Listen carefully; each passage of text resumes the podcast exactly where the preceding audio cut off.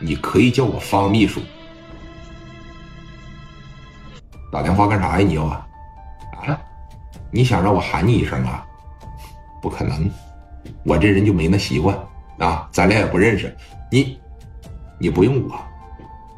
给我打电话什么意思？直奔主题，我没有时间跟你扯淡。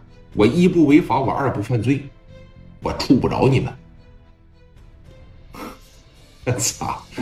这果真是英雄出少年呐！啊，是我岁数大了，还是说最近这一段时间没开展严打了？啊，这是谁家小裤衩他妈没穿好，给你露出来了？这市总公司的大处长秘书，说话就这么难听啊？啊，一说话就把这器官啥的就都带出来了呗？听着啊，我不给你打一些马虎眼。知道吗？吴家超跟你那边是不是发生了点冲突啊？你要是识相的情况下，你听着啊，以后不要再找他了，因为呀，他和我们李田李处长关系非常不错，知道吗？我听说你们两个小时以后还要甩点儿，是怎么的？你要是敢甩点儿，我这边啊就得带着市总公司的人给你抓起来，给你定个涉黑的情况下，你这这么点个岁数。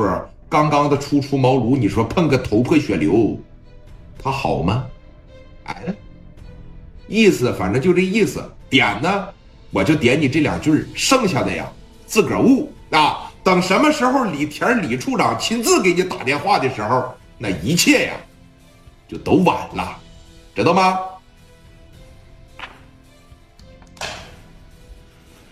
你这一出要是给李正光说。李正光肯定说：“你看，方秘书，咱这么的啊，咱谈一谈，不行，我给你拿点米，是不是？我也不一定非得说跟吴家超怎么样。我领着我这帮兄弟来北京，就是挣点钱来了。我希望你高抬贵手。但是，社会大哥永远是社会大哥。首先在说话这方面就不给你留任何的退路。为什么人家能干到整个山东的大哥呀，整个青岛的大哥，甚至说在整个北方都具有一定的影响力呀？”包括说一直到现在了，咱们都津津乐道，那是有原因的。眼镜在这一卡卡，稍微的往上一推，你知道聂磊给来了一句啥吗？你要我的情况下，我肯定是，哈哈，原来是方秘书啊，这里边啊全是误会。行行行，那不行，把小超叫出来，我给拿三万块钱得了呗。要我，我肯定是这个逼数。但是聂磊他不的。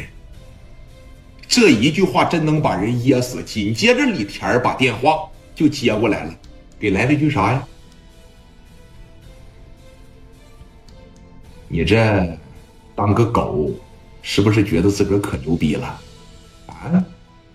青岛市一把的秘书有可能是条藏獒，你呀，最多就是条小卡巴狗。你你怎么又想爆粗口是吧？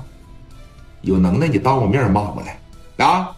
你看我他妈大嘴巴子不来你，你他妈不是哎，你给他妈气的半天没说出来话，一桌子上这么些人，你看他在这暴跳如雷了，哎，李田当时一吵，喂喂喂喂喂，我说小芳你怎么回事啊？啊，这守着我这么些重挑的客人，你是这么重要的客人，你在这上蹿下蹦，摇头尾巴晃，你还吃一下，你感觉合适吗？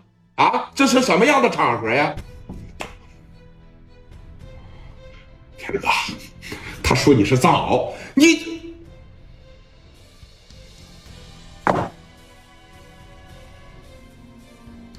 什么？